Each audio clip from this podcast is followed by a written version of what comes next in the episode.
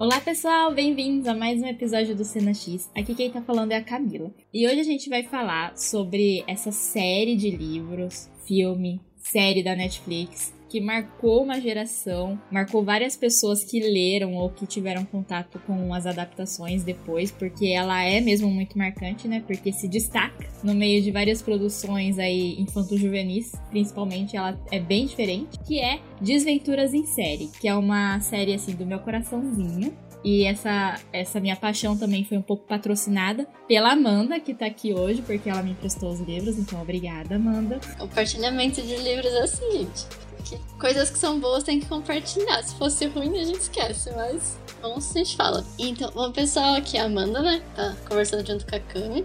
Eu também, isso me, essa série me marcou muito, na verdade, todo esse mundo do, da Desventuras em Série. E eu tô muito empolgada para conversar, porque, nossa, é algo que eu sempre quis conversar bastante sobre. Eu estava, eu estava aguardando ansiosamente por esse momento. ponto que eles abordam, e principalmente das crianças, porque você vê o quanto as crianças são inteligentes e a maioria das pessoas não acredita. Marcos, pensem na pressão dos pares, pra, tipo, é, coibir os irmãos a não fazerem nada diferente, não questionarem o que tá acontecendo e só seguirem. Nossa, esse ciclo da açucareira, acho que é muito alto. Então dessa forma fica melhor, sabe? As pessoas que aceitem que não tem fim e, e devagar. História infantil, porém, ela é muito adulta. É, ela traz temas, simbologias adultas e não trata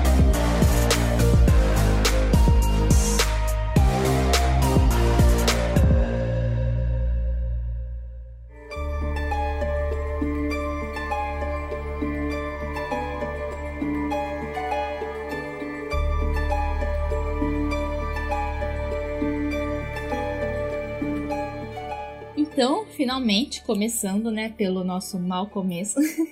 Desculpa, gente, não me aguentei aqui. O que é Desventuras em Série, né? Caso vocês não conheçam, a gente acompanha a história dos irmãos Baudelaire, né? A Violet, Klaus e Sunny, que eles são crianças. No começo da história, a Violet tá com 12 anos. O Klaus, eu acho que tá com 10. E a Sunny tem um ou dois anos, né, Amanda? Alguma coisa assim? Ela é quase um ano, ela é bem bebezinha ainda. É, bem bebê, né? Então, a gente começa acompanhando esses irmãos no dia que eles recebem a notícia da morte dos pais dele num incêndio que aconteceu na casa deles. E aí, a partir disso, eles ficam pulando de tutores, né? A premissa inicial é essa. Eles primeiro vão pro Conde Olaf. E esse Conde Olaf, na verdade, seria o grande vilão, inicialmente, da história, que tá atrás da fortuna deles, né? Só que é uma série bem longa, são 13 livros. E vai tendo vários desdobramentos, a gente vai descobrindo várias coisas depois, né? E aí a gente vai conversar aqui no episódio de hoje. E eu queria ver com você, Amanda, é, como que você conheceu, assim, Desventuras em Série? Foi pelos livros mesmo, ou você viu alguma coisa antes? Como que foi? Eu vi, na verdade, o filme primeiro, né, que acho que, se não me engano, o filme saiu em 2004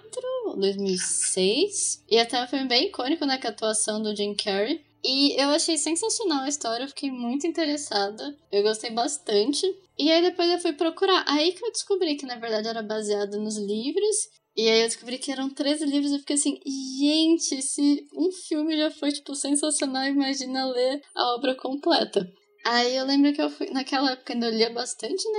Aí eu fui atrás de comprar a coleção e aí sim eu li também meio que numa tacada só. Porque as histórias vão muito se conectando, né? E isso acho que. Bom, eu acho que a forma como ele escreveu também é muito fluida, não sei, é um jeito que eu gosto bastante. Mesmo tendo narrador, né, que em algumas outras obras fica meio cansativo, dependendo do jeito que o narrador fala.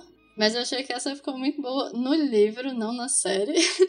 Mas eu acho que as histórias vão casando bastante. E acho que eles conseguem fazer bem também o clímax, né? Porque é um jeito muito interessante como vai contando. E por mais que são muitos eventos desastrosos, que você fica assim, como é possível acontecer tanta coisa ruim assim com as mesmas pessoas em sequência, gente? Mas eu acho, nossa, é um dos meus queridinhos, assim, obras da vida, sabe? É, eu acho que a minha história é um pouco parecida com a sua, né? Eu vi primeiro o filme do Jim Carrey, que, nossa, eu acho incrível, incrível esse filme. Ele é muito bom. E aí, eu lembro que, assim, eu aluguei, né? Porque eu, eu não vi no cinema, eu aluguei o DVD e na minha casa a gente tinha uma coisa de assim é, se a gente alugasse um filme, tipo, novo, não podia alugar ele depois de novo, sabe? Então, eu via o filme muitas vezes. Então a gente alugava sexta-feira deve, é, devolver na segunda. Então eu via, tipo, três, quatro vezes o filme até devolver, porque eu achava que assim, eu nunca mais vou poder ver esse filme, né? Então eu tenho que ver ele o máximo de vezes possível para poder lembrar dele depois, alguma coisa assim. Então eu vi muito em seguido, né? E é muito incrível, que, tipo, pra mim tá muito gravado, né? Eu revi depois, mais pra recentemente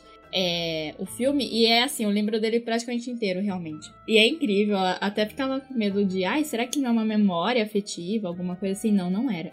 Ele realmente é muito bom. Mas aí, essa questão do narrador, né, Amanda? Eu acho que é uma coisa que chama muita atenção. No filme, ele é mais bem adaptado, né, do que na série. Nos momentos que ele aparece, porque a gente esqueceu de falar, né? Mas o escritor dos livros é o Lemon Snicket, que na verdade não existe, né? Ele é um pseudônimo pro Daniel Handler, que é um escritor. E ele é integrado na história, né? Na verdade, ainda mais conforme você vai vendo, ele faz parte da história. Mas depois a gente fala sobre isso.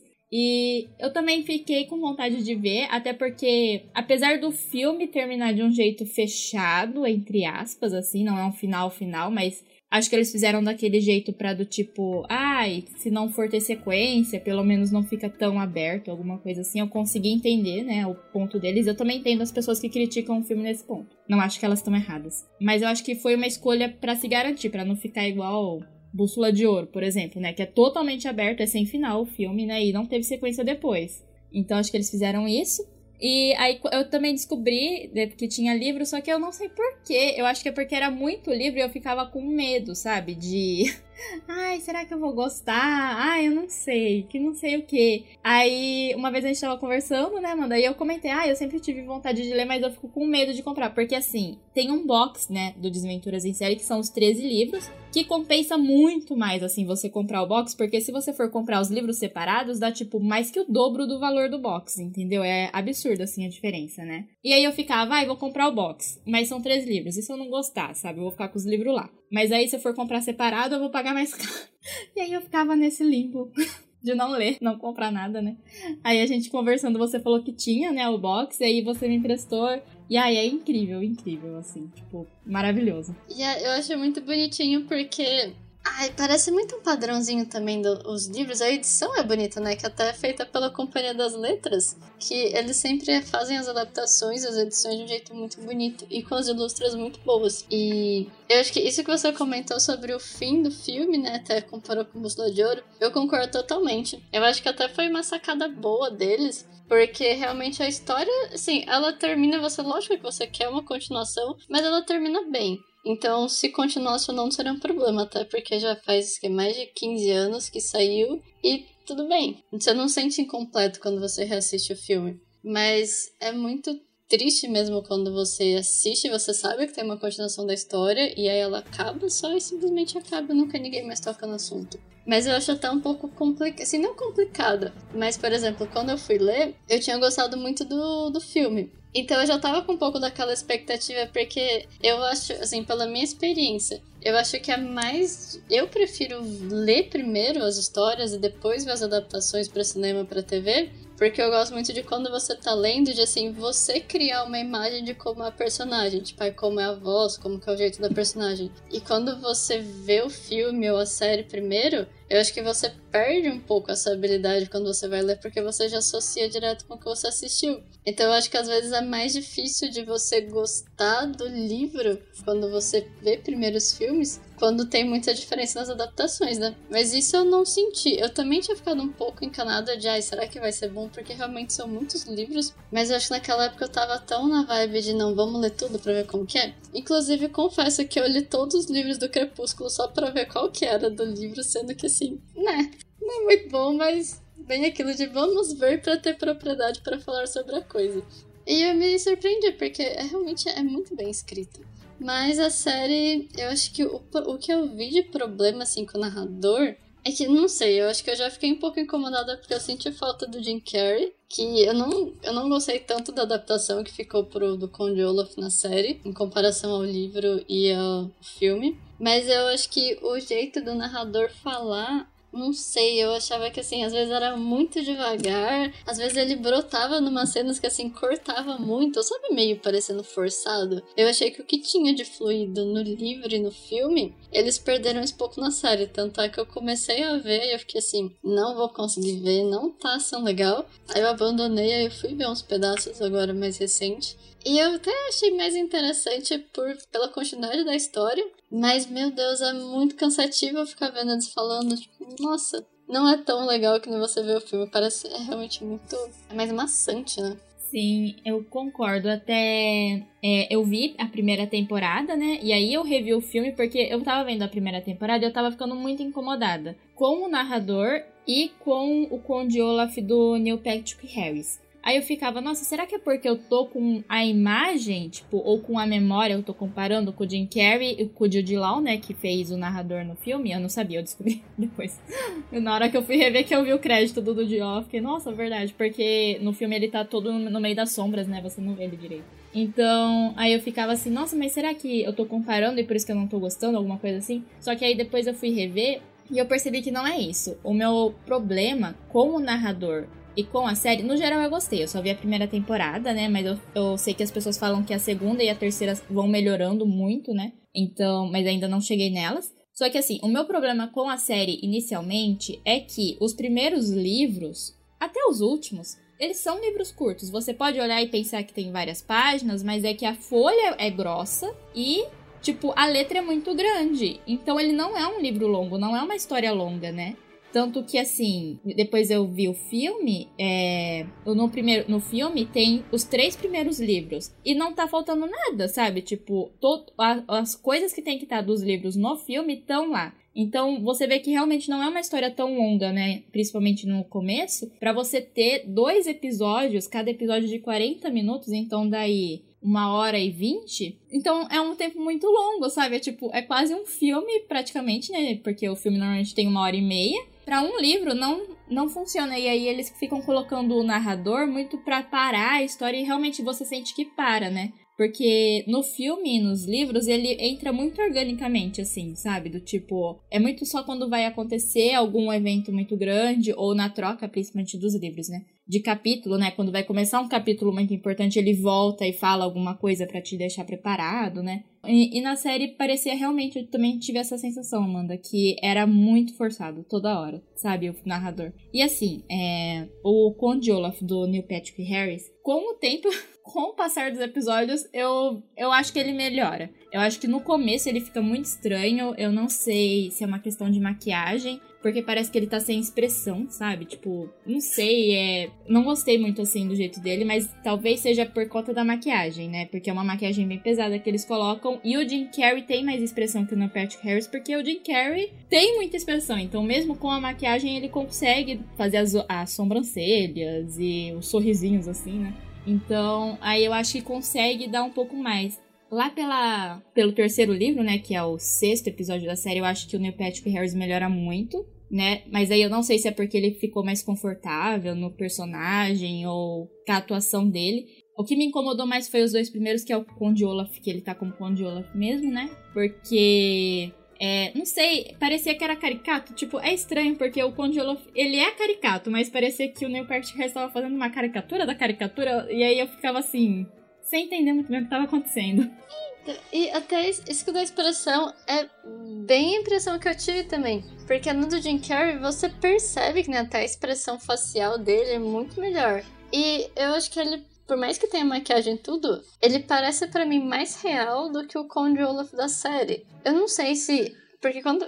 Ainda mais porque, né, você vê no, no computador, do Netflix, você dá zoom, né? Você, tipo, é uma outra experiência diferente da do cinema ou de quando saiu o, o filme. Mas parece que a pele dele é meio branca, tipo um pele, vai, sei lá, um réptil mesmo, tipo um ser reptiliano. É muito esquisito, não parece real. Parece, tipo, não sei, é esquisito. E aí você não consegue ver muita expressão dele mesmo. Parece umas coisas muito óbvias. Até eu lembro quando, a criança, quando as crianças chegam, né, que ele vai adotar, entre aspas, não parece uma pessoa, sabe? Parece muito não sei, parece. Ai, não sei, parece muito falso para mim. Eu não, não consegui lidar muito bem com o Conde Olaf. Mas eu realmente, eu acho que eu parei no sexto ou no sétimo da, da série. Assim, eu não assisti inteiro, porque eu não tive tanta paciência. Eu fui dando umas puladas pra, tipo, ver o que tá acontecendo. E eu ficava muito. E assim, é que como eu gostei muito da história, então tinha coisas que me incomodavam bastante. Aí eu não conseguia abstrair tanto. Que nem o Sr. Paul mesmo. Gente, ele é muito chato. Assim, a gente já sabia que ele era chato. Mas ele fica insuportável na série. E aí eu acho que, que nem por mais que às vezes, pessoalmente, não dá pra entender como as pessoas não percebiam, né, que o Conde Olaf era o Conde Olaf quando tava disfarçado. Porque já parece um pouco forçado, mas até aí tudo bem. Pelo menos no filme é mais rápido, é... acho que engana um pouco mais. Mas na série, não sei se até por isso deles terem feito com muito mais tempo, né? Os episódios não ter precisado colocar mais cenas, né? Mais devagar. Mas tinha hora que não dava. Nossa, ficava muito cansativo. Porque você ficava. Que nem principalmente quando ele. No primeiro episódio, né? Quando ele vai no banco, quando ele conversa com as outras pessoas, você nitidamente vê que assim ele tá disfarçado, você vê que é como se todo mundo fosse muito. Tudo muito desligado, realmente muito burros. E aí você fica assim, não é possível, tem um monte de professor, de pessoas, mesmo os tutores das crianças, eles são pessoas muito inteligentes, pessoal da organização, e a maioria é enganada pelo Conde Olaf, tipo, num disfarce. E você fica assim, não é possível, o que tá acontecendo aqui? Aí foram, e principalmente o, o Sr. Paul, né? Porque ele é o mais desligado, é a pessoa que você fica assim, não é possível que existe uma pessoa realmente tão desligada e tão sem noção que nem ele para não enxergar tipo, o que tá fazendo. Aí eram umas coisas que me incomodavam mais na série do que nos livros. Não sei se você também teve essa impressão, mas. É, então, o que eu sinto é que assim, a série de livros, Desventuras em Série, ela é uma série infantil, né? Eu acho que ela é infantil mesmo, acho que nem chega a ser infantil juvenil, mas ela é uma série mais adulta, entre aspas, né? Então, assim, ela trabalha temas e tanto que depois a gente pode conversar sobre as simbologias, metáforas, né? Porque eu acho que é, essa é a grande é, beleza, né, da série, dos livros, é que, na verdade, tudo aquilo, na verdade, é uma grande alegoria para outras coisas. Então, assim, nos livros também, vocês ficam é, bravo, né? De, ai, não estão ouvindo as crianças, porque as crianças são as únicas que veem que é o Conde Elf disfarçado, né? E ninguém dá ouvido a elas, e é muito também sobre essa questão de que as, os adultos não consideram as crianças, as opiniões das crianças, acham que crianças não percebem o que tá acontecendo, essas coisas, né? E no filme isso também acontece. Só que eu acho que o que me incomoda nessa parte da série deles não acreditarem nas crianças é que o Conde Olaf, tanto nos livros quanto no filme de 2004, ele é carismático. Então ele é cruel e malvado com as crianças. E perto da trupe dele que sabe das coisas que, tá, que, ele tá fazendo. Então, assim, nesses momentos você vê que ele é cruel. Só que com as outras pessoas, então, tipo, com o Sr. Paul, é, com os tutores, né? Com Montgomery, com a tia Josephine, ele é muito encantador, ele é muito amigável. Então não é só uma questão de maquiagem, porque ele tem a maquiagem para esconder quem ele é, que não é uma maquiagem tão boa, né? Porque as crianças, na hora que verem, vê que ele aparece, já sabe que é ele, né? Mas eu acho que é muito mais uma questão da personalidade, porque eles sabem quem é o Conde Olaf, né? Principalmente os tutores, sabem quem é Conde Olaf, quem que ele existe, né? Alguns até já até podem ter cruzado com ele, assim, depois a gente fala sobre essa parte. Só que para eles é muito essa coisa, ah, o Conde Olaf é uma pessoa detestável, uma pessoa, ele é vilão, ele é insuportável, essas coisas. Mas aí a hora que ele se apresenta, ele não é desse jeito. Ele criou um personagem que não é assim. E aí é, eu acho que é por isso que ele consegue enganar. Aí na série, ele assim, gente. Na série ele é insuportável, ele é detestável, tipo, com todo mundo, com todo mundo. E aí você fica, gente, por que, que você tá confiando nessa pessoa? Mesmo se não fosse o Conde Olaf, ele é, ele é, tipo, insuportável num nível que você não chegaria perto da pessoa. Você não confiaria nesse tipo de pessoa, sabe? De tão insuportável que ele é com todo mundo. E aí, para mim, isso não faz sentido, porque toda a questão para mim do Conde Olaf é que ele consegue enganar as pessoas com o charme dele. Inclusive, a Eleanor, né, que é uma futura tutora lá dos... Ele Eleanor, né, Amanda? Tinha. Tem vários. Tinha, mas tinha a história com a tia Josefine também. Ela fica interessada nele, que é bem no comecinho. É, então, eles ficam interessados e até pensam, né, tipo, em realmente deixar as crianças ir pro lado do Conde Olaf por conta do charme dele, que ele é super encantador, essas coisas, né? Então, e na série ele é insuportável, ele é muito, muito chato. E aí eu acho que, voltando, né, o porquê que eu gostei do filme e o porquê que eu gostei dos livros é que é uma série, é uma história infantil, porém ela é muito adulta, né? Ela traz temas e simbologias adultas e não trata a criança como idiota, né? Tanto que fui pesquisar depois, enquanto eu tava lendo os livros até, né? Porque eu, eu ficava, quem é Lemon Snicket, né? Tipo, existe de verdade? Aí eu vi que era um pseudônimo e tal. Aí eu fui ver a história do autor e ele queria, ele escrevia é, livros mais policiais, essas coisas. E aí a editora dele falou, ah, escreve um livro infantil. E ele falou: Ah, eu nunca gostei de livro infantil nem quando eu era criança, porque eu achava que eles me tratavam como idiota. Aí a editora falou: Ah, então escreve um livro infantil que você gostaria de ter lido quando era criança, né? Então, desde a concepção né, do Desventuras e Séries, é para não tratar as crianças como é, bobas ou que não vão entender a história, né? E na série tem muita cena que você fica assim, gente, sabe? Tipo, comédia assim, pastelão, sabe? Tipo, os três trapalhões, porque é umas coisas que acontecem e você fica. Não é possível. Não é possível, sabe? Tipo. A Sunny roendo a pedra quando eles estão na praia no primeiro episódio. Eu fiquei assim, isso é totalmente desnecessário, sabe? Ou que nem vai fazer a cena, não faz de um jeito caricato, porque ficou de um jeito caricato, mas realmente, assim, extremo, absurdo. E você fica, isso é pra criança, não sei, porque criança é que talvez goste, mas público juvenil já não vai gostar disso. Sim, exatamente. E aí eu acho que é nesses momentos que a série perde muito um público que não conhece a história. Porque eu acho que ela funciona mais para quem conhece por conta desses pontos, né? Porque aí você já gosta dos personagens. E aí eles é uma coisa que eu não gosto, mas aí eu consigo entender que era uma coisa que eles quiseram colocar para, sei lá, a pessoa ver que vai ter uma coisa no futuro, que é já começar a introduzir o CSC, né, essas coisas, é, quem são o CSC, toda essa intriga que tá por trás, que só vai ser desenvolvida mais da metade para frente dos livros. Mas aí eu acho que são coisas que perde tempo na série. De verdade, parece que é encheção de linguiça, sabe? Igual eu falei, é muito tempo, 40 minutos para um episódio. Eu acho que ou fazia um episódio de 50 minutos ou faz faz dois episódios de 20 minutos, né? Se quiseram fazer esses negócios dos dois episódios. Porque é muito tempo para uma história que não é tão longa assim, ela não é tão complexa, principalmente no início. E aí eles ficam criando essas coisas para encher linguiça. E eu fico assim, gente, não precisa, não precisa. Você falou da Sunny, mas para mim a cena que eu fiquei mais assim é a cena depois da morte do Montgomery, né, que é o segundo tutor deles lá, a sala dos répteis, que é, é todo uma correria, né? O, porque o Olaf mata o Montgomery, coloca a culpa na Vibra mortífera, né? Adoro ela, melhor personagem.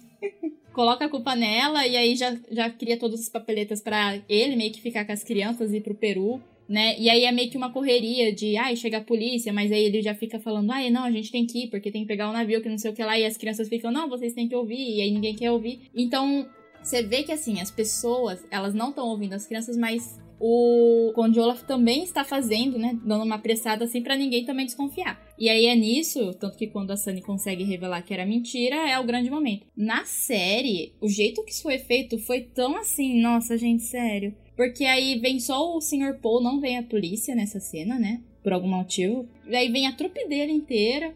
Aí eles ficam muito tempo rolando pela casa. E ai, cadê tal coisa? Ai, cadê tal coisa? Ah, oh, tô chocado com tal coisa. Eu fico assim, não consigo, sabe, entender essa escolha que eles fizeram. Para mim, desvia muito assim do propósito da história mesmo. Não, e, gente, e a hora que, né, que ele tá colocando as crianças no carro, que chega o Sr. Paul tá falando pra ele, não, porque tem que tomar cuidado com o Conde Olaf, porque ele fica perseguindo as crianças. E você fica assim, brotou, o, o tutor das crianças morreu, assim, de repente, brotou uma pessoa completamente X que tá querendo levar as crianças embora.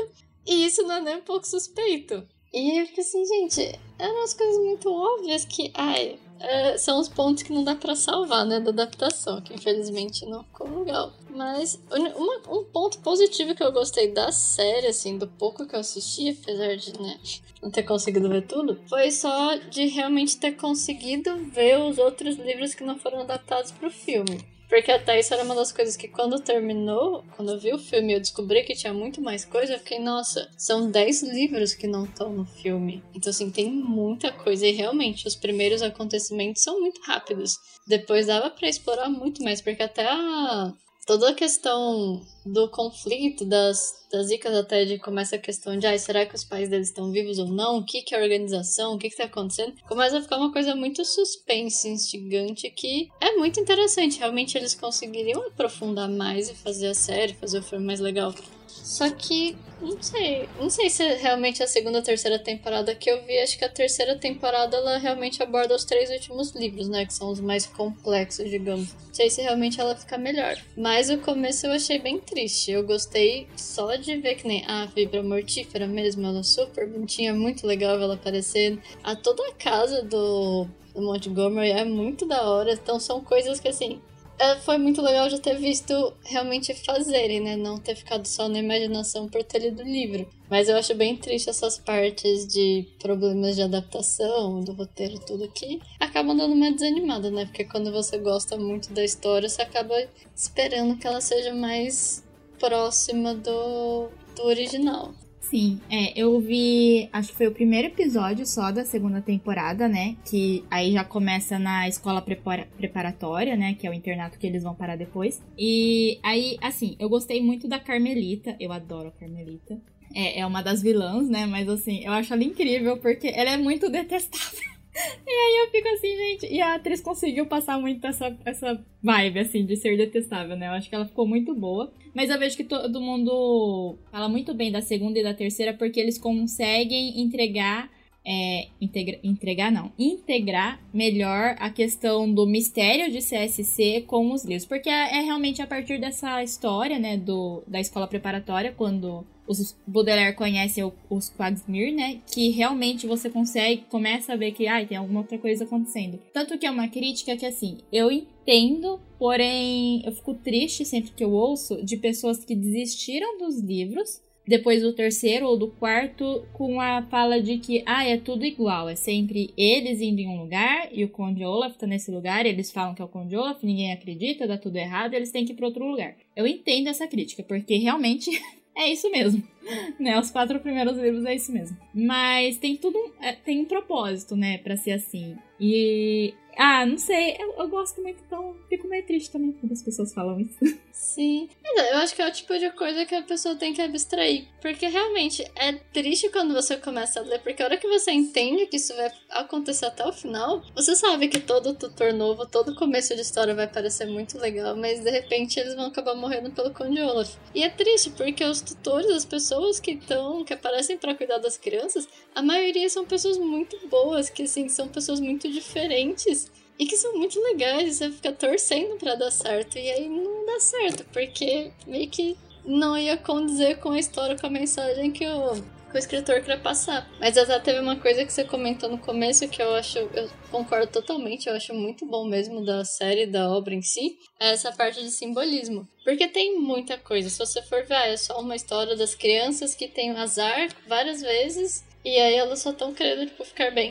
Não, o tanto de ponto que eles abordam, e principalmente das crianças, porque você vê o quanto as crianças são inteligentes e a maioria das pessoas não acredita. As únicas que acreditam são as que tentam cuidar delas e que acabam perdendo, né, pro Conde Olaf, na maior das situações. Mas eu acho muito interessante essa abordagem mesmo, ele meio que muda totalmente a visão. E até a Sunny, a Sunny que é, ela é um bebê, ela nem fala. Eu acho até isso a série fez de um jeito interessante, quando eles estão jantando com a trupe, né, logo que eles mudaram pra casa do Conde Olaf, que ele fica zoando, né, criticando a menina que não dá pra entender o que ela fala, nada. E aí ela se comunica com os irmãos irmãos, porque, né, quando você realmente quer se comunicar com alguém, você acaba entendendo, que nem você conversar com o seu cachorro, com o seu animal, tipo, você entende, sim, usar palavras. E aí que um dos caras da trupe dele entende a criança, né, porque fala, ah, eu quero pudim, então. E você fica assim, tá vendo, tem mais pessoas que entendem.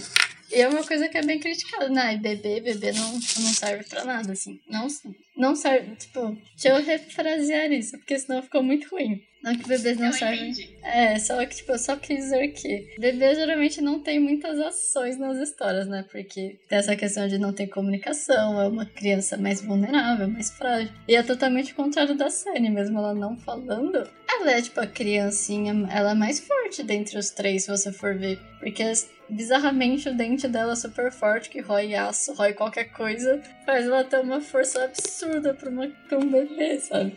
É sensacional. Sim. É, então, eu gosto muito, né, dessa parte simbólica, né, da história. E eu acho que é o grande trunfo dela, porque, assim, é uma história que ela meio que não te responde nada no final, né? É um pouco frustrante, é um pouco frustrante, vou falar. Porque vai sendo construído um mistério, né? Então, é, a gente vai vendo, né, igual, até os próprios tutores do início, né, são muito, quem são essas pessoas, né, ah, e o seu tio Montgomery, a sua tia Josefine, e as crianças ficam, a gente nunca ouviu falar dessas pessoas, sabe, por que, que a gente tá indo parar com elas, né.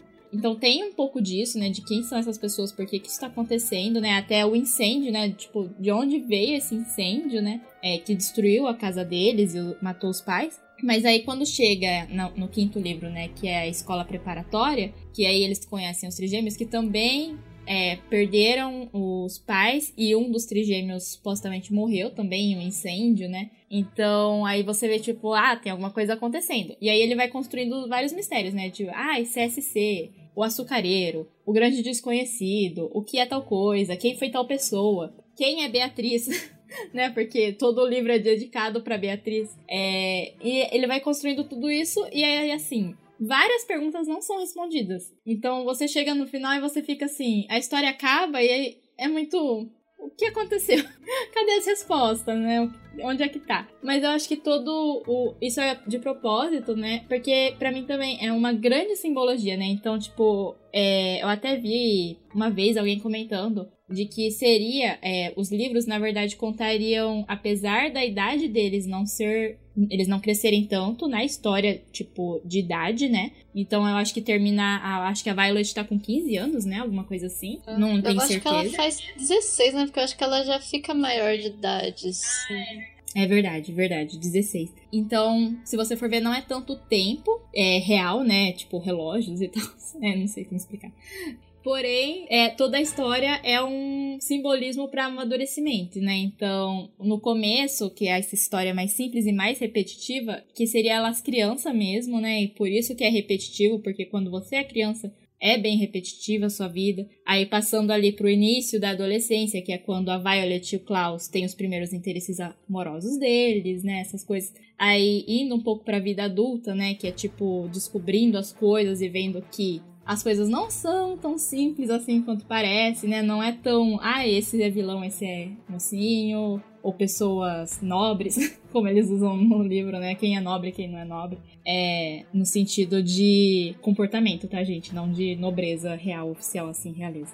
Só explicando. E aí no final seria, né, o final da vida e tal, e aí o grande desconhecido, né? O que seria o grande desconhecido. E eu acho que é muito sobre isso, né? Então, ele vai tendo uma crescente de mistérios e de situações, porque conforme você vai ficando adulto, né, e crescendo, vai mesmo ficando complicado, né? Tipo, e aí tem coisas que você fica fazendo e às vezes você nem sabe por que você tá fazendo, né? E aí eu acho que depois a gente pode conversar sobre o açucareiro, que é muito sobre isso, né? Tipo, por que, que isso é importante? Por que, que a gente tá atrás disso? Às vezes nem quem tá fazendo isso sabe o que, que é que tá acontecendo, sabe?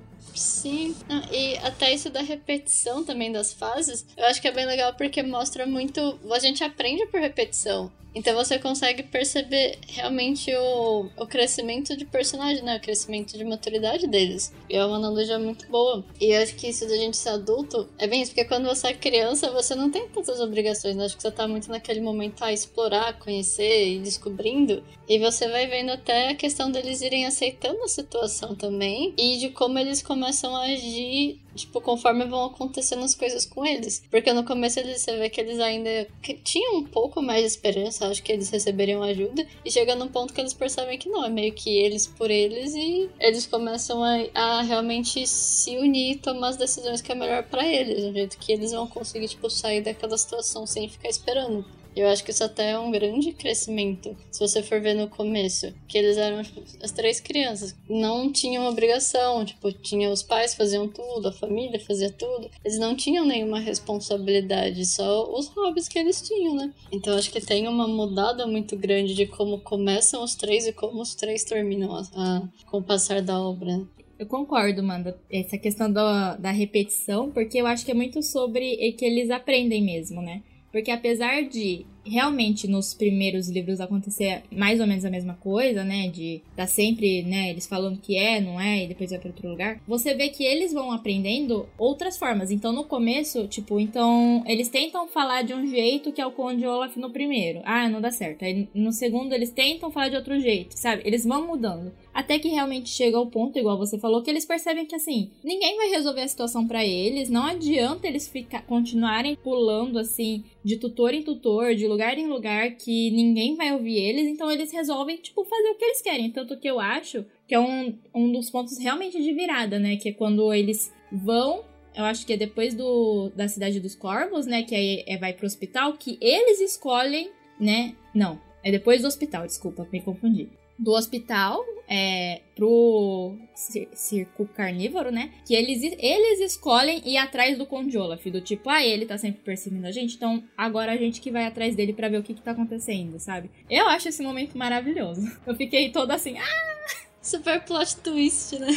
E é o baita plot twist que acontece nesse, nesse livro também, convenhamos. E eu acho que realmente também tem um pouco isso da questão das dificuldades que eles enfrentam, né? Conforme acho que até a história vai ficando mais complexa, você vê que a forma como eles lidam com as situações e os problemas que eles têm que lidar são muito mais complexos. Lembra até um pouquinho depois desse do, do, do, do circo, ele, eu não lembro muito o que acontecia, mas quando eles estão naquele lugar de gelo, que a Sunny meio que vira uma espiã do Conde Olaf. E você fica assim, gente, ela, ela literalmente escolheu virar espiã dele. E um bebezinho. É tipo, ela se sacrificou, sabe? Sim, e entra muito nessa questão, né? Que igual você falou, ai, ninguém considera, né? Tipo, os bebês, as crianças, né? É muito isso, tipo, ela tá lá, o Conde Olaf e a trupe sabem que ela tá lá, né? Tipo, porque ela tá preparando as comidas para eles. Só que assim, eles acham que pode falar o que quer, fazer o que quer, que ela não tá prestando atenção, ela não vai entender e repassar isso pros irmãos depois, né? E é justamente isso que não acontece. Ela, a hora que ela se reencontra com os irmãos, ela fala tudo o que aconteceu enquanto ela tava lá. Temos plot twist aí, as pessoas ficam descredibilizando crianças, bebês. No fim, tá vendo? Eles são muito mais espertos do que as pessoas acreditam. Mas você comentou isso do açucareiro, né? E de às vezes a gente, quando fica adulto, você começa a fazer coisas sem meio que se questionar o porquê, né? E eu acho que é realmente muito isso, porque às vezes você é cobrado a crescer e você tem que tão seguir aquele padrãozinho que você nem se pergunta por que você tá fazendo aquilo. E eu acho que isso fica muito claro com o açucareiro. E eu acho muito bom que quando eles estão na escola, no, na Prep Rock, eles descobrem os cadernos, né? Até aí que eles começam a despertar e realmente tentar entender o que tá acontecendo aqui. No fim, tem muito mais coisa do que eles acreditavam que tinha. E parece que mesmo, mesmo eles tendo crescido, vai virando adultos, entre aspas, no fim das obras, aí você percebe que eles não perderam essa característica de tentar entender o que eram as coisas. Eles continuam buscando compreender. E eu acho isso muito legal. Porque assim, você vê que eles não perderam aquela essência, né? Que até falar, quando você é criança, você tem muita curiosidade, você quer descobrir, você quer testar as coisas, e conforme você vai ficando adulto, você é meio podado, né? Você para de ter essas não habilidades, na verdade, você para de ter essas vontades para seguir o padrãozinho. E acho que acaba sendo uma reflexão interessante também, até como ele mostra. E acho que isso fica claro até no, nos tutores do, das crianças, porque você vê que cada um tem uma característica assim diferente entre aspas de um adulto convencional, digamos assim, esse adulto padrãozinho que aí vai pro trabalho e é tipo aquela rotina padrão. E eles têm características muito fortes, que nem a tia Josefine, ela gostava muito de ler, ela era tipo complexada com de morrer de medo, umas coisas assim, mas ela tinha o, a questão do conhecimento, o Montgomery com a parte dos animais, os répteis, de estudar.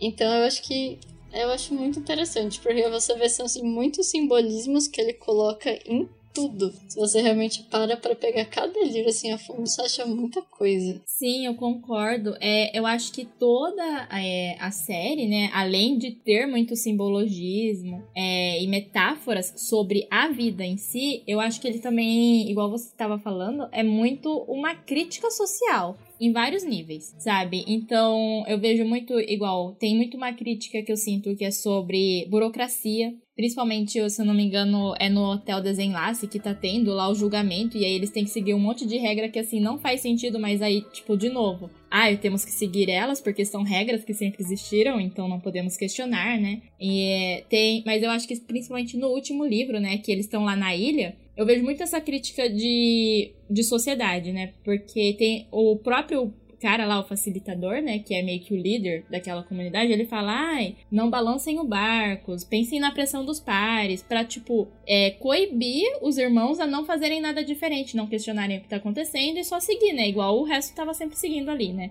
Tem, então, eu vejo muito, muita crítica social, né? Igual, por exemplo, pensei agora também. É, eu vejo essas críticas é, na mídia, né? Ele, então, tem o jornal, o Punodor Diário, que assim.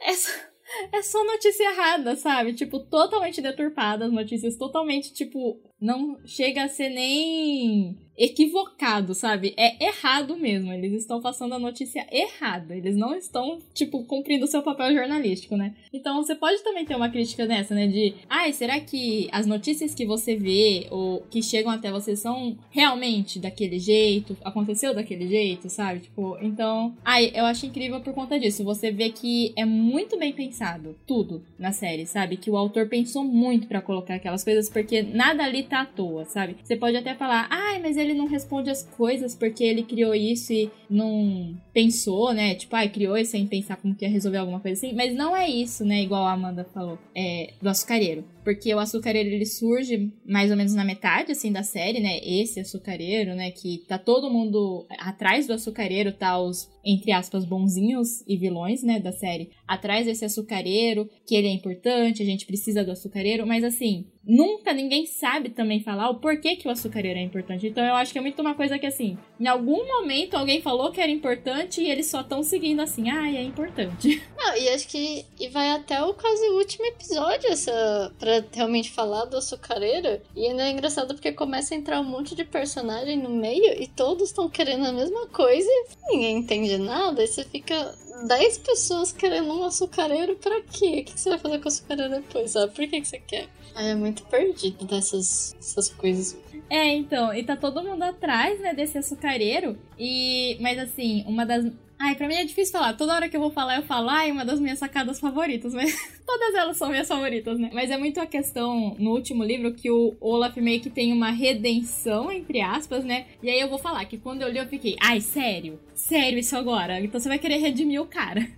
Mas aí depois, né, de um tempo que eu processei, né, lidei bem assim com o final, eu entendi porque é muito uma discussão que tem, né? Porque assim, CSC é uma organização, daí nunca fica muito bem explicado, né? Tipo, o que que seria essa organização, como ela funcionaria especificamente, assim. Mas seria uma organização, né, inicialmente criada aí pelos adultos, né, para apagar incêndios. Aí não sabemos se é incêndio figurativo ou literal, né? E em algum momento teve uma cisão, né? A cisão. Que aí se dividiu entre pessoas que queriam. Acho que é Josefine que fala, né? Pessoas que queriam continuar apagando incêndio e pessoas que queriam iniciar incêndios. E eu acho que é muito um, uma discussão, principalmente nos livros finais mesmo, sobre o que é isso, né? Tipo, porque assim, você vai vendo, no início a gente pensa, ah, o Olaf e a trupe dele fazem parte da, da cisão ruim, entre aspas, né? Que queriam fazer incêndio, que queria prejudicar as pessoas. Mas aí você vê que as outras pessoas que estavam do lado nobre da cisão de, de CSC também tiveram, tipo, é, atitudes questionáveis, né? Então tinha um, estu um estudioso de CSC que queria usar um fungo extremamente letal lá, o Mycelium, né? Que se entrar um esporo, se você ingerir um esporo, você morre em horas. Pra atacar os vilões de CSC, mas aí assim, Será, né? Tipo, porque é, um, é, um, é super contagioso, não ia ficar só ali, né? Ia se espalhar ou até os próprios pais, né, os Baudelaire, eu adoro essa parte no livro, que é, é uma coisa que me incomodava no início, porque eles têm muito uma visão muito idealizada dos pais, né? Ai, porque os nossos pais eram perfeitos. Ai, que saudade dos nossos pais. Então, isso chegava a me incomodar, porque eu li adulta, né? Então, eu olhava isso e ficava, ai, gente, sério que os pais eram assim?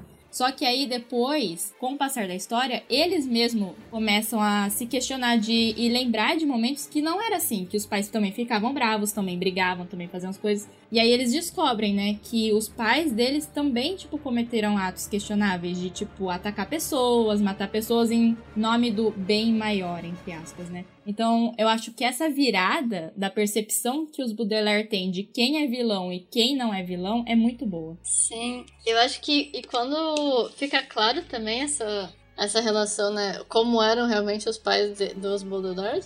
É não que justifique as coisas que o Conde Olaf faz, mas até dá pra entender um pouco mais o lado dele, assim, não, não aquela passada de pano. Mas realmente faz sentido, porque pelo menos quando você começa a ver, você não sei, era uma coisa que eu me perguntava, tipo, mas por que que ele fica tanto com as crianças, sabe? Você sabia que ele queria o dinheiro das crianças, mas nitidamente você percebia que não era só isso, que tinha mais alguma coisa. Porque era chegou num nível meio obsessão, né? Ele realmente queria as crianças, mas ele não só queria roubar o dinheiro, ele queria acabar com as crianças. E aí quando chega nesse ponto da história, começa a fazer muito mais sentido. E demora bastante. Então você fica meio que. Você fica criando uma raiva pelo Conde Olaf e por todas as pessoas, de quase até o décimo livro, acho que quando eles começam a explicar bem, né? E a hora que chega, você fala, nossa, tipo, meu Deus, faz muito sentido isso. Não... Meio que você muda até a visão do Conde Olaf, né? E eu acho interessante até isso de você perceber que as crianças vão mudando a visão delas pelo que elas tinham dos pais. Ah, é que a gente até consegue comparar com situações nossas. Por exemplo, às vezes às vezes, principalmente quando a gente pensa coisas antigas, memórias de infância, às vezes você tem uma visão, assim, você só foca nas coisas positivas e você não vê muito o lado negativo da coisa, meio como se o seu cérebro assim escolhesse ficar só com as memórias boas. E não sei se meio uma estratégia de defesa, não sei. E aí entra também muito na psicologia, né? Mas eu acho que isso fica muito claro com eles, né? Porque eles realmente achavam que os pais eram perfeitos. Que a casa deles era, que a vida deles era perfeita, só que não tinha muita coisa que não era boa e que depois só que fica claro quando eles meio que tomam essa consciência. É meio como se eles quebrassem aquela ilusão da vidinha perfeita, das memórias perfeitas, para realmente ver como era real, como que era a vida mesmo. Então isso eu acho bem interessante. E todo mundo faz isso em algum momento da vida, né? Tipo, fazendo isso. Então, outro simbolismo aí jogado na nossa cara. Sim, sim. Até porque, né, é, toda a a série, né? Acho que principalmente de, até no segundo já começa isso, né? Já parte dessa coisa de que os pais deles tinham segredos, né? Então, acho que aí já começa a quebrar, né? Porque eles achavam que era super. que eles sabiam tudo que estava acontecendo ali na casa e tal, mas não. Então, aí você vê que os pais deles tinham segredos, e eu acho que também é muito sobre uma crítica dos adultos, né? Que é, ah, é, você fica criando segredos e segredos e situações até o ponto que você não sabe mais, aí você não consegue nem falar, né? Porque toda vez que algum adulto tenta falar para eles o que tá acontecendo, nem eles conseguem explicar. Então você vê que nem eles mais sabem o que tá acontecendo, eles só realmente estão seguindo a situação, né? E eu concordo com você, né? Tipo, não é passar pano pro Conde Olaf, porque realmente assim, ai, pessoa X, sei lá, uma pessoa é, com cabelo rosa bateu em mim. Aí agora eu vou odiar todas as pessoas de cabelo rosa. Tipo, não, é, é mais ou menos isso que acontece com o Conde Olaf lá com os Baudelaire, né? Então, não é assim. Mas realmente dá para entender, né, toda a construção do personagem e eu acho muito legal no último livro que você vê que ele, tipo, pessoas gostavam dele antes, né? Então, dá a entender que a filha da Kit Snicket, né, que vai parar lá na ilha no final, é filha dele, né, que eles tiveram um romance, alguma coisa assim. De novo, não fica explícito, porque nada é muito explicado no, no, nos livros. Isso também pode ser que eu esteja enganada. Teorias. Que é uma coisa que tem muito, né? Tem muita teoria em cima de desventuras em série. Eu até, na, na, na, pesquisa, eu não cheguei a ver, mas eu vi. Fica aí a dica, né? Se alguém quiser ver as teorias, eu sei que tem um canal no YouTube chama Toga Voadora, que eles têm muitos, muitos vídeos sobre desventuras em série falando sobre cada coisa especificamente. Então eles têm vídeos sobre o Conde Olaf, sobre Beatriz, sobre o açucareiro, sobre os, os trigêmeos, sabe?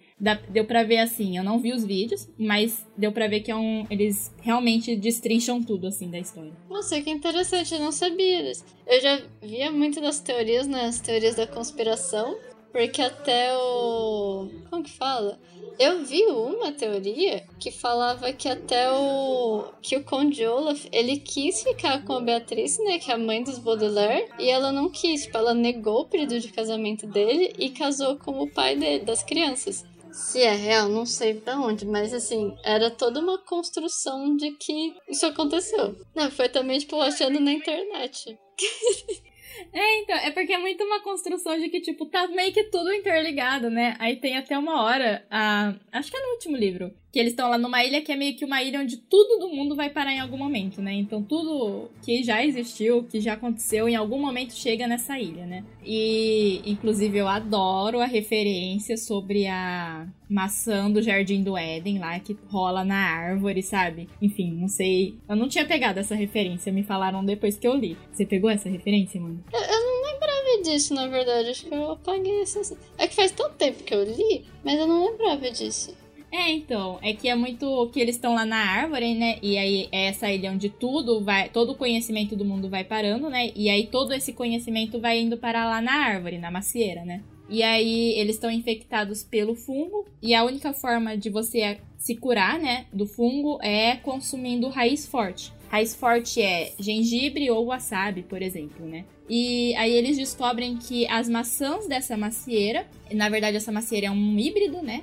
Que misturou maçã com gengibre, com raiz forte. Então ela é um antídoto também. E aí a, a, a víbora mortífera, ela pega a maçã e, e, dá pros, pros irmãos, assim. Aí eles mordem a maçã e se curam, sabe? Meio tipo, ah, é a maçã do conhecimento, essas coisas. Enfim.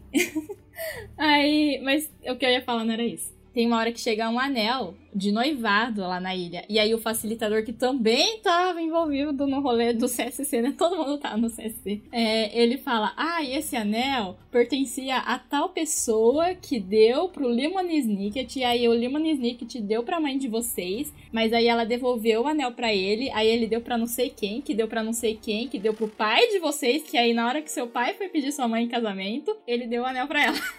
tipo, gente. É muito Inception essa história, na verdade.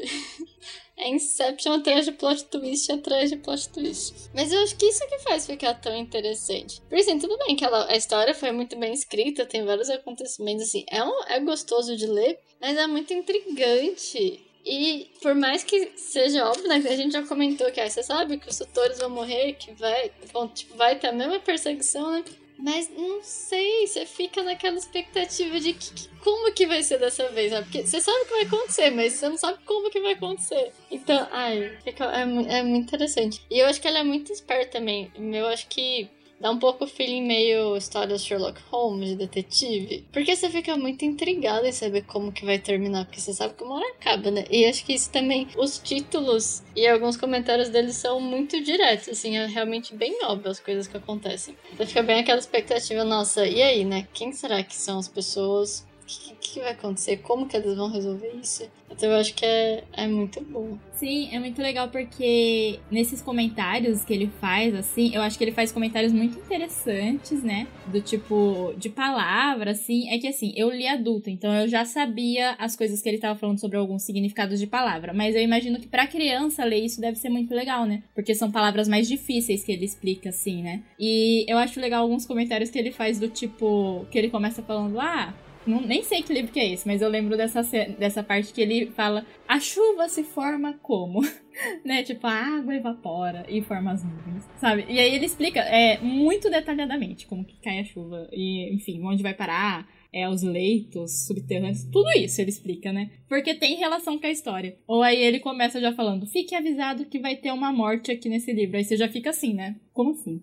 vai ter uma morte, né? Quem vai morrer? É, mas isso que você falou, Amanda, de Sherlock Holmes, eu acho que é legal porque eu acho que ele coloca muito a gente, né? O leitor nessa função de descobrir, né? Porque assim, os personagens principais estão tentando entender o que tá acontecendo, né? Eles ficam indo de um lugar para um lugar para outro do tipo, qual é, gente? Tá rolando. Mas eu acho que a gente fica ainda mais tanto que eu sei que, assim, a gente falou das teorias, né? Tem até o canal que eu citei. Mas eu sei que tem pessoas que, assim, leem e releem o livro, sabe? E aí a, faz anotação, porque, ah, em tal citação, em tal livro, daí juntando com tal informação de outro livro, significa tal coisa. E aí eu sei que também tem uma outra série que ele lançou depois que chama perguntas que nunca deveriam ter sido feitas, alguma coisa assim, né? Que é sobre o Lemony Snicket mesmo, é contando os primeiros anos, assim, de investigador e jornalista do Lemony Snicket, porque ele é um investigador e jornalista, né? Então, e aí juntando essa, aí tem um outro livro que é Cartas para e de Beatriz, né?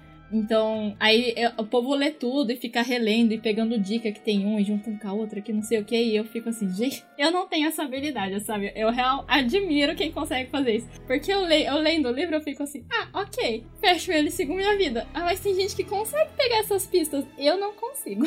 Ah, é que é muito isso, você fica, você vira um investigador junto com eles. Porque tem muito ponto que você fala, nossa, pode ser um ponto solto, mas não é um ponto solto. Porque pela forma de escrita do, Lemon Snicket, você vê que é porque tem um sentido. Então, se você vê uma informação lá jogada, você sabe que ela não tá só jogada lá, ela quer dizer alguma coisa. E aí sempre tem, né, pessoal que gosta de ficar realmente ligando todos os pontos. Porque é muito instigante, né? Eu acho que isso é uma das vantagens de quando a história acaba sem ter, assim, um fim óbvio, sem deixar claro o fim. Se o autor, o escritor, o produtor, enfim, já disse o que acontece, você não tem muito mais que explorar. O máximo que você consegue fazer é ficar imaginando se, nossa, se tivesse mudado tal coisa, se fosse outro personagem que fez isso, como que seria daqui para frente, sabe? Criar uma continuação. Mas você não consegue realmente mexer na história sendo que é uma possibilidade real, que nem nesse, que nem nas aventuras em série. Ele não diz muita coisa, então pode ser o que você pensa, pode não ser, e assim, você nunca vai descobrir, porque ele nunca disse. Aí as pessoas ficam intrigadas mesmo tentando descobrir, o que é ótimo. Mas tem que ter paciência e tem que ter tempo, porque haja paciência para reler todos os livros e fazer um monte de anotação, porque é muita coisa. Sim, é, então. E eu acho isso legal também, porque entra numa coisa. É uma discussão que eu acho que teve muito quando lançou Caixa de Pássaros, o livro, né? Eu não vi o filme, então não, não sei como foi feito isso no filme. Que não tem explicação. Ou no final do Caixa de Pássaros nunca é explicado, né? O que que era aquelas coisas, o que estava acontecendo que estava deixando as pessoas loucas. E teve muita crítica também quando isso aconteceu, porque as pessoas ficavam, ai, como assim? Não explica. Mas é que eu acho que entra num ponto, às vezes, alguns mistérios, que não importa a explicação que a pessoa dê, nunca vai agradar, sabe? Então eu acho que isso acontece também no Desventuras em Série. Eu acho que é proposital ele não ter dado essas explicações, em parte para fazer sentido dentro da metáfora que ele tá fazendo, porque encaixa muito dentro das metáforas dele, né? Mas eu acho que também é muito por conta disso, né? Porque assim, o que é o açucareiro? Será que se ele falasse o que é, não ia gerar um, uma sensação de, ai, sério? Ah, nossa, era isso mesmo? Ah, eu acho que quebra um pouco, né? Então, eu acho que é melhor você ter aquela quebra de expectativa de terminar a história sem ter certeza do que é, mas você meio que continuar com a história viva, porque ela não teve um fim mesmo tendo, do que simplesmente chegar, acabar a história, você saber de tudo e ser realmente assim, uma coisa muito whatever, sabe? Não fica tão interessante. Acho que você acaba ficando mais frustrado, por exemplo, do açucareiro mesmo. Não acho que seria legal se eles tivessem falado. Porque eu acho que a chance de da maioria das pessoas que leu ficar decepcionado, ou inclusive o próprio escritor ficar decepcionado com que ele encerrasse esse ciclo do açucareiro, acho que é muito alta. Então, dessa forma, fica melhor, sabe? As pessoas que aceitem que não tem fim e divaguem. Mas sabe que isso eu acho até que é um. Tudo bem que já foi escrito faz uns bons anos, né? Umas boas décadas. Mas eu acho que mais recente, assim, de uns 10 anos pra cá, por aí, acho que a gente ficou muito acostumado a ter as informações muito rápido. Então, acho que pela velocidade que as coisas, que filmes, que livros são produzidos, escritos, divulgados e que a gente tem acesso, porque eu vejo muito assim, na época que eu li, né, faz bastante tempo, tinha livros, mas primeiro que livro era muito mais barato, era bem mais acessível do que hoje em dia, então isso facilitava muito mais as pessoas conseguirem ler também. E não tinham assim tantas coisas sendo lançadas ao mesmo tempo, ou tanto aquela busca de, nossa, vou procurar na internet que eu vou descobrir tudo que tá falando sobre aquela história. Não tinha tanto ainda, lógico que já tinha fórum, tinha pessoal fazendo review, conversando tudo, mas era diferente. Acho que a gente tava eu, uma visão muito minha, acho que a gente estava mais acostumado a ver as histórias e ficar assim, divagando sobre elas, do que só querer ficar consumindo uma história que vai acabar e pronto, acabou. Tipo, deixa eu consumir outra coisa. Eu concordo com você, porque é uma coisa que eu me irrita um pouco, que eu sei que é muito na moda. Eu acho que agora diminuiu um pouco, mas ainda existe, né? Que é muito aqueles, ai, final explicado de não sei o que. Pegue as referências de não sei o que. Eu acho que entra muito nisso, né? Porque eu acho que assim, igual, por exemplo, quando deixou aberto, só vou citar mais uma vez o exemplo do açucareiro, deixou em aberto o que que é. Quem quiser imaginar o que é, que é tipo realmente uma coisa importante porque tem alguma coisa lá dentro que vai fazer alguma coisa, vai lá e cria as teorias e fica e segue isso. Eu, pessoalmente, gosto de ver ele como uma coisa simbólica, como uma metáfora, entendeu? Então também eu também posso fazer isso. Então eu não vou atrás dessas teorias, né? E aí eu acho que realmente eu também vejo isso que você estava falando, de que parece que as pessoas querem muita explicação hoje em dia, sabe? Acho que entra nessa, nessa nesse ciclo de consumo, né? Porque a gente consome cada vez mais coisas com mais velocidade, né? Então, aí agora dá até para você acelerar os filmes e séries que você assiste, né? Colocar na velocidade quase o dobro, assim. Então você vê muito rápido e aí às vezes você não tem tempo para parar para pensar. Tempo, tanto tempo real, do tipo, estamos trabalhando, não temos tempo para fazer isso, quanto tempo da desse sistema que foi criado, né? Então, é sempre uma série nova que tá sendo lançada, é sempre um filme novo que tá sendo falado, então você não tem esse tempo de digerir. E aí é por isso que acaba surgindo esses explicados, né? E realmente eu fico triste porque eu acho eu, é um exercício que eu gosto de fazer, né? De tentar entender, sabe? Tipo, ver uma coisa e falar, mas por que que tá desse jeito, sabe? Porque nada, sempre que a gente for ver alguma coisa, pode ter exceções, mas na maioria das vezes, tudo que tá em tela ou tudo que tá escrito foi muito pensado, sabe? Não tá lá pelo acaso, não tá lá por um acidente, né? Então, realmente, você parar um tempo e, assim, pensar sobre, eu acho que é muito importante. Tanto que é uma coisa que eu vi que todo mundo que é fã do livro, assim, todo mundo que eu vi, né? Não sei se foi geral, real, todos os fãs do livro do mundo, é, não gostaram do final, e eu digo final, final real da série da Netflix, porque ela responde ela dá várias respostas a coisas que não são respondidas nos livros. E foi exatamente isso. Tipo, eles deram as respostas achando que ia, sei lá, abafar. tipo, ai, olha só. A resposta que nunca foi dada, finalmente foi dada. E a reação, assim, das pessoas que eu vi foi de. eu não queria saber, sabe? É sério que a resposta é essa? A gente esperou tudo isso para você virar e falar isso, né? Tanto que eu sei que deu treta na produção da terceira temporada por conta disso, né? Porque o autor, o Daniel, ele tava envolvido, né, na primeira e na segunda. E na terceira, suposições, tá, gente? Isso é fofoca.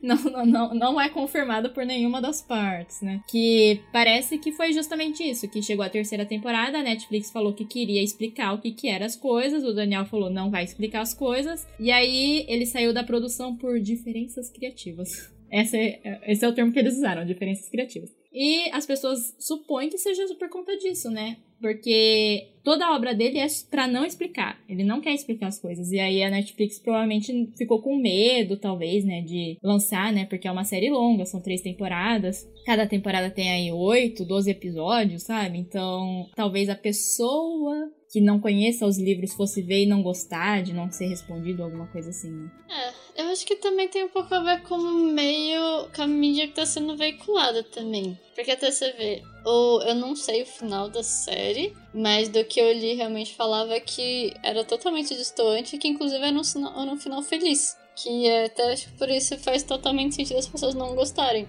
Porque que nem quando o, o filme acaba de um jeito que você quer a continuação, mas acabou, tá? Tem uma história, tipo, um começo, meio um fim. Eles contaram o que eles estavam propondo. As obras, os livros, também por mais que acaba de um jeito meio assim nebuloso, entre aspas, né? Você não consegue dizer, ah, foi um final bom ou foi ruim, eles vão viver bem ou não vão viver bem. Isso jogou pro universo, isso não, não importa, né? Não, o, o autor, o escritor não queria falar isso. Ele queria contar a história e ele contou muito bem contada. E a impressão que dá, tipo, pelos comentários do que eu vi da série, não, Netflix, eles adaptaram, mas adaptaram do jeito que eles quiseram. Então eles realmente colocaram o começo, meio e um fim, um fim bonitinho, tipo, um fim que talvez seja mais aceitável pelo público que eles acharam que iriam ver. Não sei, é possível, mas é triste porque isso acontece várias vezes. Eu já vi muito anime também, porque eu sempre gostei muito de ler mangá e de assistir anime. E também tinha muitas, às vezes, o, o mangá acabava de um jeito que você ia ver no anime, assim, tava totalmente diferente também.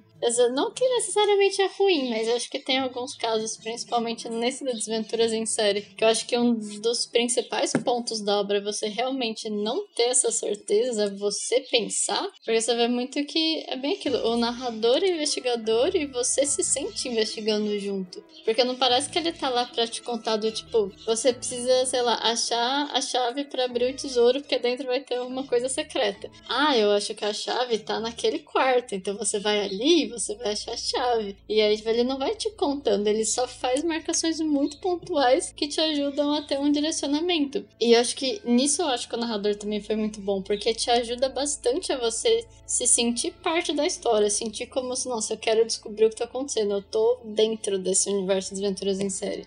E aí eu acho que eles contando o final tira totalmente essa, essa, sabe, essa autonomia que você tem como leitor, como é, pessoa que tá assistindo também. Mas eu não assisti, né? Não vi nem metade da série, então não posso falar com propriedades. E também as propriedades serão a mera opinião nossa, né? Não...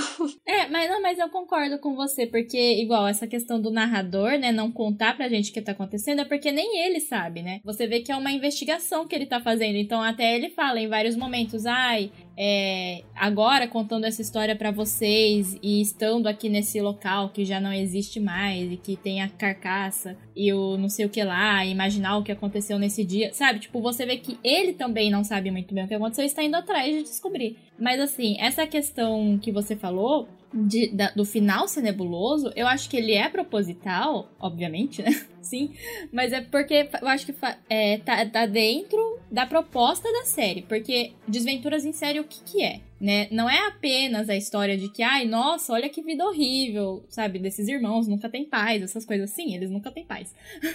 Mas é muito, eu acho, sobre a vida, né? Porque a vida é assim, você nunca. É praticamente impossível você ter um momento que você fale, nossa, todas as áreas da minha vida estão perfeitas, não preciso fazer nada e vai ficar assim para sempre, até o dia que eu morrer. Isso não existe, sabe? Não, não tem como. Uma vida real não é isso uma vida real é, você tem problemas, você vai resolvendo eles e vão surgindo outros. Sim, tem momentos que você está melhor, que você está pior, é, mas é isso, a vida é isso, altos e baixos. E eu acho que ele terminar a série de livros em aberto, sem falar pra gente o que acontece, é porque é a vida, sabe? Tipo, Pode ser que eles tenham encontrado outro problema ou não, ou sabe? Então, porque é muito isso, você não sabe o que acontece depois, né? Tipo, a gente tá aqui hoje, mas a gente não sabe o que vai acontecer no nosso futuro. É a mesma coisa da série. Os irmãos resolveram as tretas lá dele, fechou o ciclo lá que ele queria contar, mas a gente não sabe o que vai acontecer no futuro. Sim, nossa, eu concordo totalmente com o que você falou. Eu super compartilho essa opinião.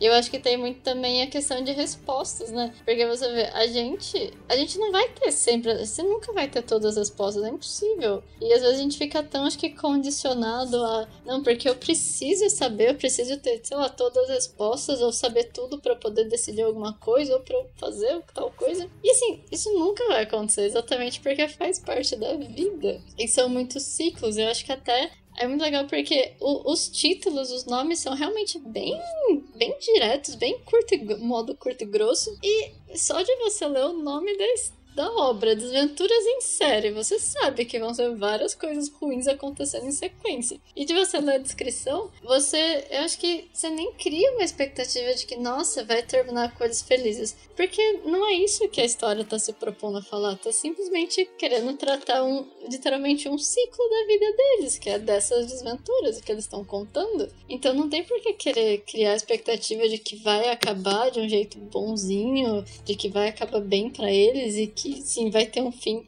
Não, gente. Ciclos, tipo, aceitem que ciclos têm ciclos ruins e faz parte da vida também. Aí é bem. Por isso que eu falo, é totalmente simbologias, né? Dá pra gente tirar muita coisa e super metáforas também. Porque tem o tanto de associação que dá pra gente fazer da vida com a obra e de um jeito muito simples. Não simples, mas de um jeito muito muito tranquilo, né? Muito fluido. Eu acho perfeito. Sim, eu acho que são metáforas e simbologias que ele coloca que não é uma coisa que assim, ai, nossa, porque eu tenho que ver, conhecer a referência, alguma coisa assim. Não, eu acho que assim, pra criança pode passar, talvez, né? É, talvez elas peguem algumas, mas eu acho que se você ler adulto ou consumir, né, talvez a série, não sei, igual falei, não vi a segunda e a terceira temporada, você talvez também consiga pegar, né, essas metáforas e simbolismos, porque é a vida, sabe? Tipo, é muito fácil, é, são símbolos muito fáceis de ser reconhecido se você já é um adolescente, você já consegue pegar esses simbolismos. Mas eu, é exatamente isso que você falou, né? De o nome da série e a descrição e o próprio narrador, né? Toda hora o narrador fala: olha, essa história não vai terminar feliz. Essa história não vai te responder as suas perguntas toda hora. Todo o livro ele fala isso. Então, assim, você no final esperar que seja diferente, tipo assim, então você não leu, porque a primeira frase do primeiro livro é falando: essa história não é feliz. Se você quer uma história feliz, uma história que te dê respostas, vai ler outra coisa. Nossa, mas isso é uma, um outro ponto que eu acho triste, até contextualizando um pouco a questão da leitura. Inclusive, ontem eu tava lendo um texto assim aleatório na internet, só um, um ganchinho, que era justamente criticando isso de que as pessoas acabam ficando, no geral, né? Não tô falando que eu não faço isso, só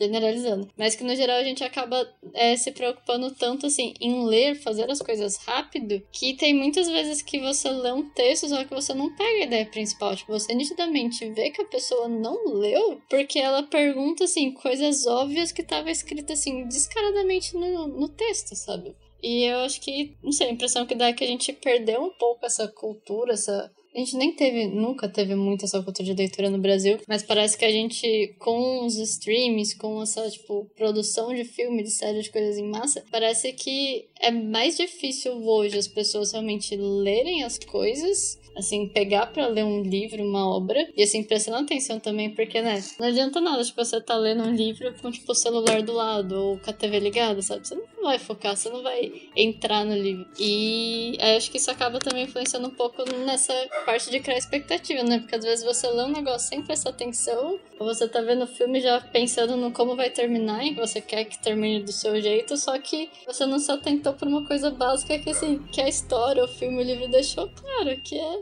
não é uma história boa, não é uma história feliz.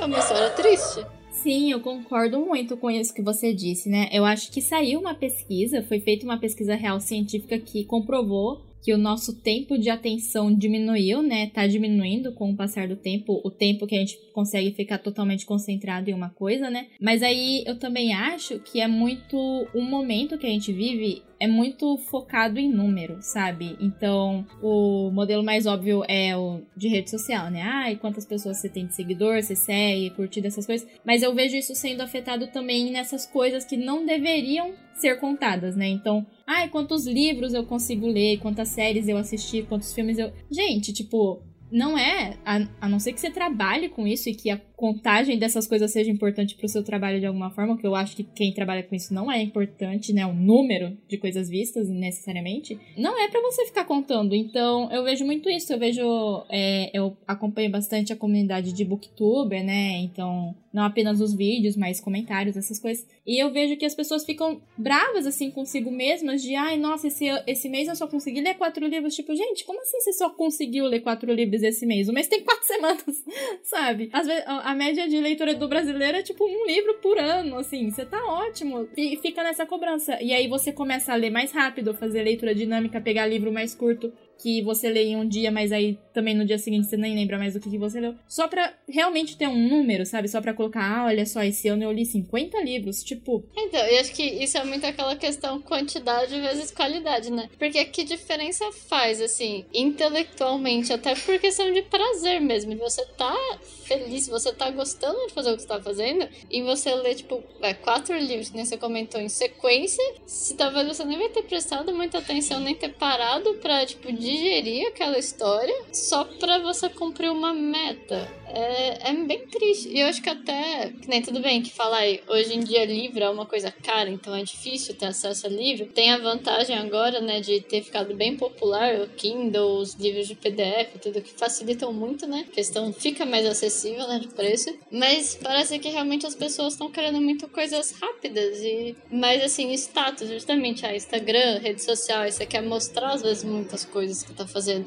Então, nossa, eu vou levar os livros para mostrar que eu consegui ler tantos livros ou que eu vi 50 filmes em um mês. E você fica, tá, mas o que de relevância isso realmente teve para você? Isso foi mais para você mostrar que você fez uma coisa, então você cumpriu uma meta? Ou porque você realmente aproveitou que você tava fazendo isso teve um efeito bom em você? Tipo, te serviu para alguma coisa além de só postar que você conseguiu? Então é, é complicado, né? Parece que a comunicação mudou. Inclusive, eu até vi isso falando da questão da atenção, né? Da leitura. Era num post comentando sobre a atualização do WhatsApp, de você poder acelerar o vídeo. Porque era justamente falando assim, até quando tem assim, o texto pronto para ler, já tem bastante falha de comunicação. Falou, agora que você pode acelerar o áudio, isso ah, o texto, quem escreveu o texto, nem lembro quem que era, era uma pessoa, tipo, relacionada à parte comunicativa, sabe? A tradução, letras. Falando que isso pode acabar fazendo algumas pessoas, que nem se você acelera um áudio, você não tá ouvindo na entonação que a pessoa fala e nem na velocidade. Então você perde pausa, você pode perder até, principalmente com a entonação, né? Você pode não entender o feeling que a pessoa tá tendo, porque é uma das principais coisas de comunicação oral. E aí você fica assim, gente, já tem muitos problemas de leitura quando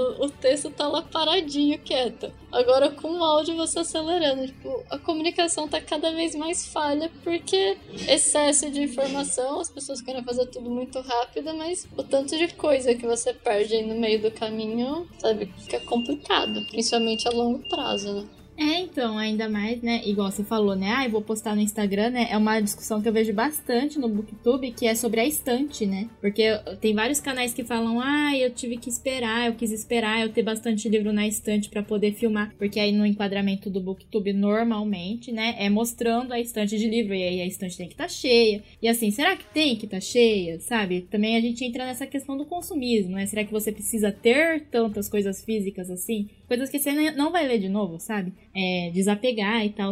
E realmente, é, essa coisa da velocidade é um. Eu vou falar que às vezes eu acelero o vídeo do YouTube, mas é normalmente quando eu tô vendo tutorial de alguma coisa, sabe? Que eu só quero ver como que faz uma ação, e aí a pessoa fica dando toda a introdução, eu fico, eu já sei, amigo.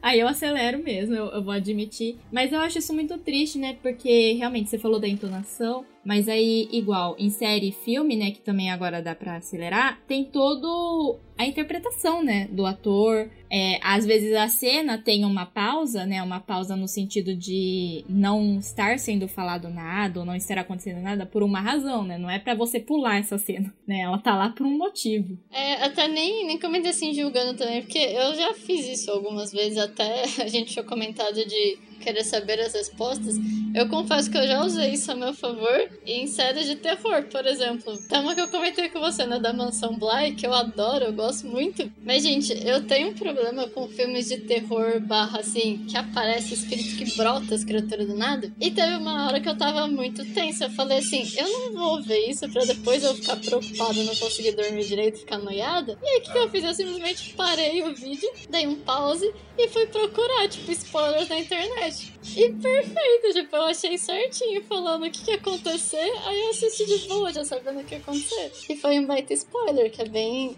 bem essa de usar a tecnologia a nosso favor em alguns momentos. Mas, tirando assim, só contextualizando que também faço isso, eu acho que tem, assim, seus momentos que há vantagens, que é ok, não que, nossa, tá errado fazer isso. Não, assim, gente, até às vezes por tempo também, que nem isso de acelerar, eu acho que é muito bom para quando você quer encontrar alguma coisa tipo, alguma parte, sei lá, você, por exemplo, você já assistiu. Você já assistiu o filme, aí você quer achar uma parte, mas você não tá. Você não sabe qual é o tempo que tá no filme pra você parar. Então você acelera até você encontrar, porque você não vai assistir o filme inteiro pra achar um pedaço. Ou mesmo, tipo, ah, você tá, vai ouvindo um podcast, gente, você tá ouvindo um outro áudio, você tá assistindo uma gravação, alguma coisa. Então são aquela dualidade. Tem como usar isso pra um jeito bom. Só que o problema é que não dá para esquecer esse lado negativo de que realmente você perde muito da comunicação, né? Então é bem aquilo, use com moderação. Tenha, tenha consciência de que você vai perder bastante da comunicação de acelerar os vídeos e não prestar atenção no que você tá lendo, mas reflexões, né? Sim, mas você sabe que eu me identifico com isso que você falou da Mansão Bly, não em terror, mas em romance. Pois é, romance. Porque sempre que eu vou ver uma série de romance na Netflix, chegam em uns pontos que eu fico assim, gente, o que, que vai acontecer? Sabe? Vai dar certo? Vai dar ruim? Porque tem umas que é meio dramática e eu fico com medo. Eu sempre acho que as pessoas vão morrer, sabe? E aí Aí eu vou pesquisar. Eu, eu entro no TV Time, né, que eu tenho. E aí eu vou lá no último episódio e clico pra ver os comentários das pessoas pra ver o que, que aconteceu nesse último episódio. Aí eu fico, ai, tá tudo bem. Daí eu já fico tipo, ai, então tá bom. porque chega umas horas que eu também fico nervosíssima, que assim. Porque, igual você falou, né? Tem que ver o que, que funciona. Porque, pra mim, pelo menos, né? Não sei se foi esse seu caso com a Mansão Bly, chega a, a me atrapalhar a assistir, entendeu? Do tipo, sei lá, a série tem seis episódios tá, tô no quarto. E aí eu já tô nervosa do tipo, o que, que vai acontecer é, com esses personagens? Vai dar tudo certo? Tô muito nervosa que não sei o que lá. Eu paro de prestar atenção no que tá acontecendo para ficar vendo quanto tempo falta, sabe? E ficar pensando, ai, ainda tem o próximo, ai, vou acelerar, sabe? Então, aí isso acaba me atrapalhando. E aí, se eu já ver do tipo, vai acontecer tal coisa ou não vai acontecer tal coisa, eu já fico, ah, então tá, consigo voltar, sabe? E realmente prestar atenção no que tá acontecendo na hora. Então, acaba ajudando um pouco, porque é lógico, por mais que perde o feeling de, nossa, você realmente assistir sem saber o que tá acontecendo, aquela tensão, né? Então, isso você perde um pouco. Mas eu acho que facilita. Que nem esse da mansão Eu queria muito assistir mesmo, porque eu tinha visto o primeiro, né? Que é parecido, não é a mesma história, né? Não é cronologicamente a mesma coisa, mas tem a ver. E eu tinha gostado muito, só que eu tinha levado tanto susto, porque eu sou muito aquela pessoa jumpscare. Eu assusto do nada pular, assim. Não precisa de muito pra me assustar. E eu tava achando que essa mesma coisa. Eu falei, putz, eu não quero ver agora pra eu ficar o tempo todo levando susto. E assim, não vai ser uma experiência muito boa de assistir, por mais que a história seja interessante. Então eu até fui ver, tipo, eu vi review falando, ai não, é totalmente diferente, porque é um outro estilo, tipo, é mais suspense, tipo terror psicológico mesmo, pra você analisar, ficar pensando e tal. E eu fiquei, ah, então acho que vai ser mais tranquilo de ver. E aí eu fui vendo e realmente foi sendo mais de boa. Só que a hora que você sentia que ia pegar aquela cena, falava, ah, vamos dar um pause pra ver isso. Porque realmente te deixa mais confortável. Acho que a questão de você saber, acho que talvez a gente queira muito mais saber como termina a história, realmente porque a gente gosta, de novo, generalizando, gente. Acho que a gente gosta de, por um lado, de você saber as coisas. É mais confortável quando você sabe, assim, quesito segurança. Então acho que, na verdade, isso é uma falsa segurança, né? Mas eu acho que ajuda a assistir séries, assistir as coisas. E realmente, você ficar vendo, assistindo o episódio, olhando pro tempo que falta, é muito triste. Você não aproveita nada. Você fica literalmente tipo, perdendo seu tempo. Porque você tá mais preocupado em ver o horário, quanto falta para acabar, sem realmente prestar atenção na história. Que eu acho que já perde totalmente o sentido. Porque eu vejo muito cinema, filme, essas coisas, para você, que nem os livros, para você realmente entrar na história e vivenciar aquilo. Tanto é que é muito bom quando você consegue se sentir ligado na história. Para mim é quando os diretores, os produtores cumpriram seu papel de fazer você entrar naquele universo. Porque se você acha que não cria essa identificação, primeiro que não tem graça, porque você tá vendo meio que uma história assim à distância e não sei, sabe o que, que vai te agregar se ver uma história que você não se sente ligado de nenhuma forma com elas. Então eu acho que nesses pontos pode ajudar sim a você criar mais identificação e realmente aproveitar mais do que ser uma experiência não muito boa assistindo porque você tá preocupado com essas outras desconfortos, velho. Sim, sim, e eu também eu acho que assim pode te ajudar a se preparar mesmo, né? Porque igual eu tenho uma amiga, ela é muito ansiosa e ela não consegue ver filme de terror sem saber o que acontece. Mas é sem saber o que acontece assim. É literalmente o que acontece. Então, ela sempre pede para alguém que já viu o filme contar a história, tipo, real, assim, o que acontece no começo, meio e fim, para ela ter uma noção, se preparar para assistir, sabe? Porque ela, se, se, ela for ver sem saber o que acontece antes, ela fica muito nervosa, ela começa a passar mal. Então, isso é importante, né? E aí, eu parei para pensar agora, de certa forma, é o que o Lemon Snicket faz, né? Porque ele toda hora meio que fica adiantando que vai acontecer alguma coisa. Ele não conta exatamente o que acontece, mas ele já fica, né? Então, eu acho que também você não fica com essa sensação de, ai, socorro, o que, que vai acontecer? Tô muito nervosa nervoso porque você, se, você tem ele toda hora falando e daí você também lembra, ah, ele já disse que vai acontecer tal coisa, vamos esperar, vai acontecer tal coisa. Nossa, realmente. Eu não sei se tem muito a ver, mas agora eu pensei nisso. Parece muito também que nem como ele já vai te dando algumas pistas, você já sabe assim o que vai acontecer em seguida. É realmente como se tivesse uma preview, né? Meio como se você tivesse um passo na frente da história sem realmente estar, porque é a história que tá te contando. Então, na verdade, você está iludido que você tá um passo à frente da história, você só tá seguindo o script certinho. Mas, acho que, é, nossa, é muito interessante, porque, que nem a Desventuras em Série, você se sente um investigador, né? Você quer saber o você quer saber o que tá acontecendo. E eu acho que isso faz muita diferença, porque você, você é surpreendido mas você não é. Tipo, você é mais surpreendido por como acontecem as coisas do que por do que pelo que vai acontecer em si. Então isso parece muito, tipo, meio aquele feeling de detetive, de você já tem uma ideia do que vai acontecer, mas só não sabe como. Não sei se tem muito. se faz muito sentido, mas assim, me brotou essa ideia. Não, eu acho que é isso mesmo, né? Porque igual, é, sempre que ele fala que alguém vai morrer, né? Do tipo, você fica meio, nossa, quem será? Ah, é agora? Não, não é agora. E aí a, a história vai encaminhando, aí você vai ficando do tipo, mas quem será? Fica com essa dúvida, né? Tentando descobrir quem é que vai morrer, né? Apesar de já saber, né? A grande revelação de que é da morte em si, né? Ai, tal pessoa morre. Ou tem uma morte, não é essa a revelação. A revelação é como acontece e por que acontece essa morte. E eu acho que isso te prende mais na história também. Porque realmente, assim, se você começa. Isso acaba te trazendo pra história se você tá se distanciando, né? Porque, ah, por mais que. Principalmente acho que em Desventuras Série que você sabe. Aquele, é meio que aquele ciclo que se repete em todos os episódios, que a gente já. Que todos os livros que a gente já comentou. E até que você disse que algumas pessoas acabam desistindo, né, de ver, porque fica cansativo, enfim. Eu acho que isso talvez seja uma forma de prender a pessoa na leitura. Porque por mais que ela sabe que aquilo vai acontecer, o escritor já tá jogando isso para você. Não, isso realmente vai acontecer, mas você não sabe como. Então, não sei se realmente funciona, mas talvez ajude.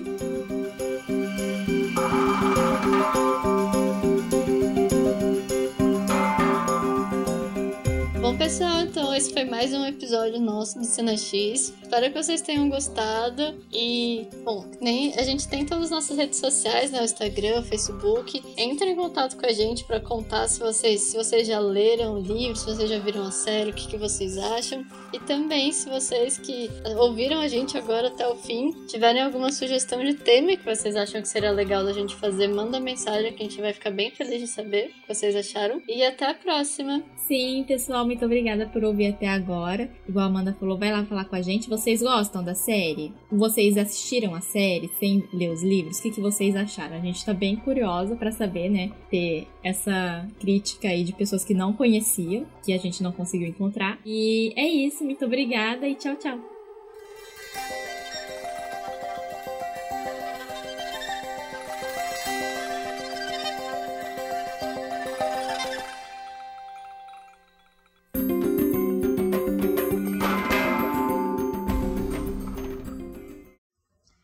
As músicas usadas nesse podcast são de Dan Henning e Thomas Newman.